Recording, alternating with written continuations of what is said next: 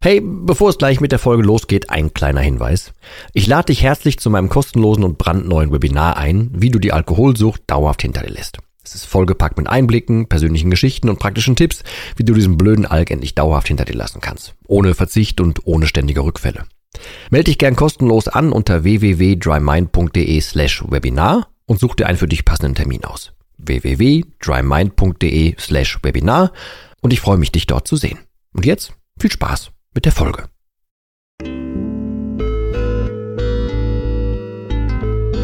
Nüchtern betrachtet. Der Nie wieder Alkohol Podcast.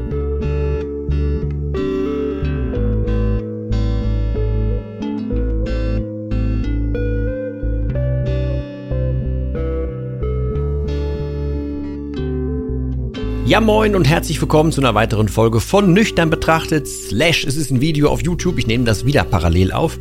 Aber ähm, dieses Mal ist es etwas, ich hätte das eigentlich voll gerne rein exklusiv ins Dramine-Programm gepackt. Ähm, ich habe mich jetzt dazu entschlossen, das nochmal hier reinzupacken, aber das wird in Zukunft nicht mehr so oft sein. Deswegen, äh, ich mache nicht oft Werbung, ich mache jetzt ganz am Anfang einmal die Werbung dafür. Guck dir bitte auch das Dramine-Programm an. Solche Bilder, Gedanken und so weiter, die kommen da demnächst exklusiver rein. Ähm, das ist eh ein Programm, was immer wieder geupdatet wird, damit neue Inhalte drin sind, damit alles, was ich so zum Thema weiß, da reinrutscht. Aber ich entscheide mich heute nochmal dafür, das so und hier öffentlich zu machen, weil es ist ein wichtiges Bildnis und wer mich und meine Methode so ein bisschen kennt, weiß, dass ich fast alles mit Bildnissen in irgendeiner Form mache. Ähm, und sei es das mit dem Schreibtisch und wenn du das nicht kennst, bitte mal den Podcast hören oder auf Instagram gucken oder so. Wenn du das mit dem Backstein nicht kennst, bitte genauso. Gibt genug Beispiele, die simpel sind, aber die man verstehen kann. Und eins der Grundbildnisse ist ja auch, dass ich dazu rate, dass man sich den Alkohol persönlich vorstellt. Wer jetzt hier neu sein sollte, für mich ist der Alkohol sowas wie so ein schmieriger Berater. Äh, und ich möchte, dass man den, den Alkohol persönlich nimmt, weil es dann einfacher ist, sich Dinge erstens vorzustellen und zweitens auch gezielter böse zu sein auf etwas. Ähm, und jetzt kommen wir zu einem Beispiel, wie es ist, dass du diese ganze Rolle noch mal ein bisschen umdrehen kannst, weil viele Menschen können sich nicht so ganz vorstellen oder anfreunden mit dem Gedanken, sich den Alkohol vorzustellen wie eine Person zum Beispiel. Manche ecken damit an und wollen das nicht und so weiter, aber ich würde heute gerne ein Gegenargument bringen. Lass uns also mal ganz kurz davon ausgehen, dass das stimmt mit diesem schlechten Berater. Also jemand, der die ganze Zeit so auf deiner Schulter gesessen hat und gesagt hat, es ist voll die gute Idee, dein Leben zum Beispiel vor die Wand zu fahren. Es ist gut, alles, was bei dir bis jetzt so an schlechten Entscheidungen gelaufen ist, das zu tun.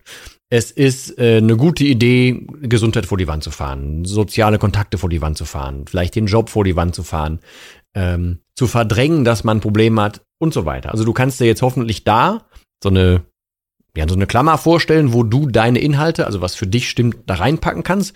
Grundsätzlich geht es aber darum, sich vorzustellen, dass es immer jemanden gab, und es immer eine einzige Person war, die dir gesagt hat, alles, was bis jetzt kacke lief bei dir, war aber per se eine ganz gute Idee. Hintergrund dieser Idee ist, dass die meisten Menschen sich das nüchterne Leben, das sage ich ganz oft, aber irgendwie falsch vorstellen, beziehungsweise denken, es wäre Verzicht und äh, man hätte Angst davor und so weiter. Und ich sage ja immer, nee, das Gegenteil ist der Fall, dass du danach ganz, ganz viel zusätzlich gewinnst.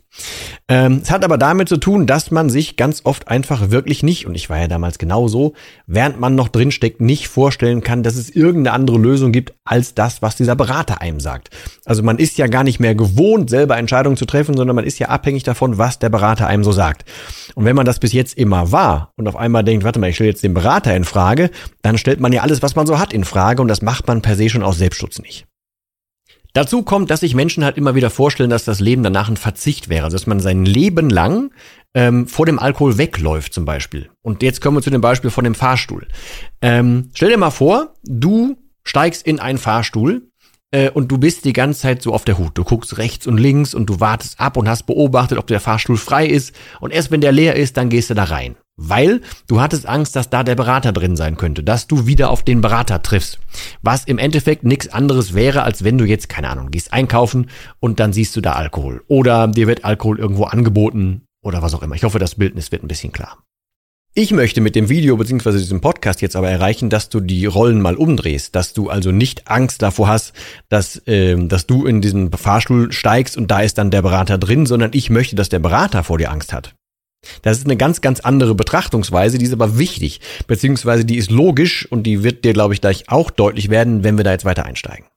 Und du merkst jetzt, es wird einfacher, wenn du es dir als eine Person vorstellst, weil bleiben wir mal bei dem Beispiel des Beraters. Du steigst in einen Aufzug und denkst nichts Böses, weil du hast ja, du hättest mit dem Berater abgeschlossen. Schrägstrich, also auf unser Thema bezogen, du bist mit dem Alkohol durch, weil du es inzwischen besser weißt. Heißt, du hast verstanden, der hat dich schlecht beraten, es hat dir nicht wirklich was geholfen, es hatte nur Nachteile und du willst das nicht mehr, du bist deshalb ausgestiegen und hast gemerkt, guck mal, ich kann ja auch alleine im Fahrstuhl fahren.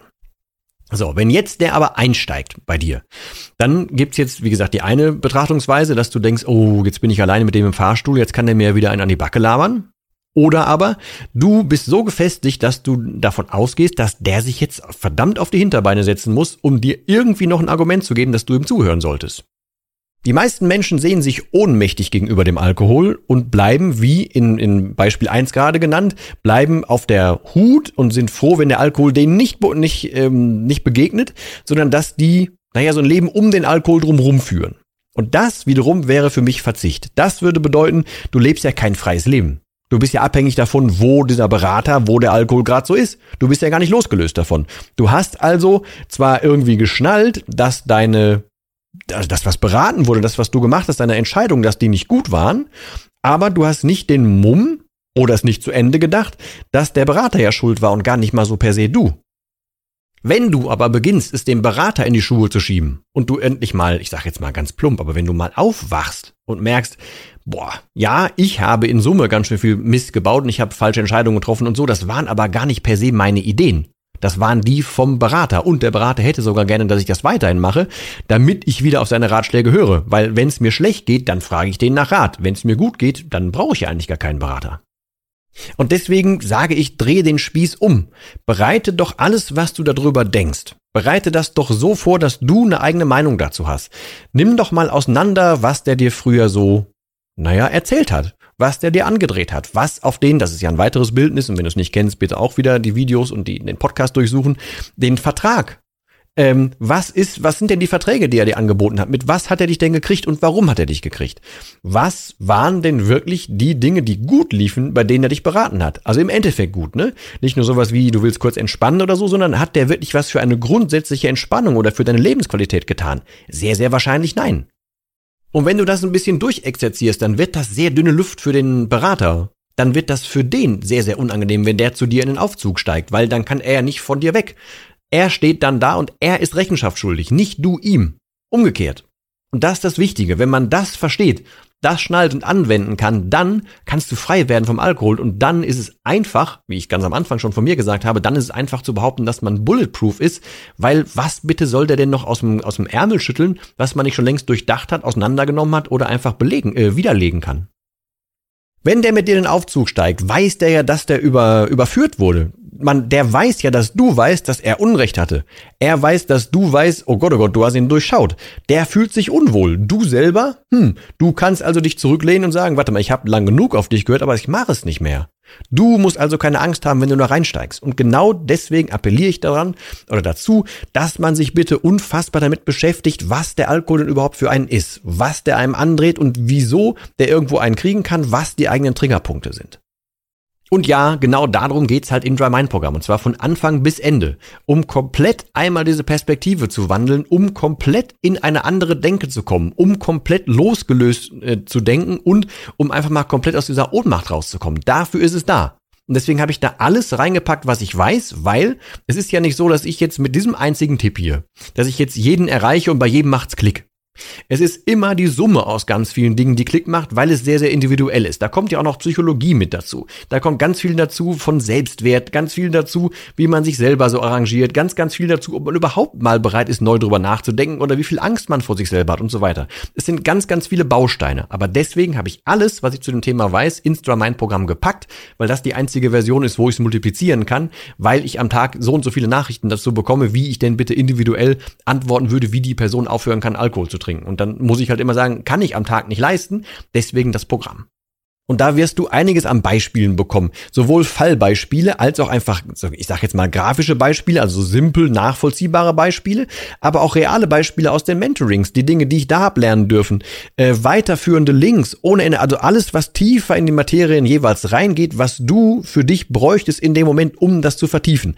Also damit du anfängst aufzustehen, damit du anfängst, diese Perspektive zu wechseln, damit der Berater Oder eben der Alkohol an sich, wenn du mit dem Beraterbild nichts anfangen kannst, wenn der dir irgendwie immer noch, naja, zu nahe treten kann und du dich nicht loslösen kannst. Wenn du also dauerhaft frei werden willst, ist das für mich alternativlos, dass du komplett neu über den Alkohol zu, zu, denken lernst. Es geht nicht anders. Sonst machst du ja genau das, was vorher war und er kann dich genauso triggern und kriegen, wie es vorher war. Ähm, ich habe das in einem ganz harten Beispiel genannt, wenn jetzt irgendwer zum Beispiel meinen Sohn angefasst hätte. Dann würde ich doch nie wieder dieser Person die Obhut meines Kurzen anvertrauen. Doch im Leben nicht. Beim Alkohol macht man aber genau das, wieder besseren Wissens. Nur, weil man es sich zu einfach macht oder zu bequem macht oder denkt, oh, der Berater wird ja schon recht haben. Und genau das ist der Fehler, warum man entweder immer wieder reinfällt oder warum man immer äh, sein, sein Leben lang eine Art von Verzicht üben muss, wenn man das nicht aufgedröselt hat. Und es gibt genug Fälle von Menschen, und ich ziehe meinen Hut davor vor jedem, der es so lange mit Verzicht schafft, der also das typische, boah, nur noch einen Tag denken hat, ne? Der jeden Tag kämpfen muss, ziehe ich meinen Hut vor.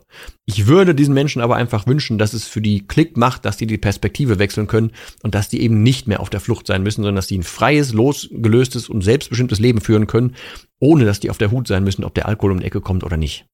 Von daher geh bitte mal die Situation im Fahrstuhl durch, also für dich durch. Spiel das mal durch. Wie wäre das denn aktuell noch für dich? Und wie würdest du dich fühlen? Und warum würdest du dich so fühlen?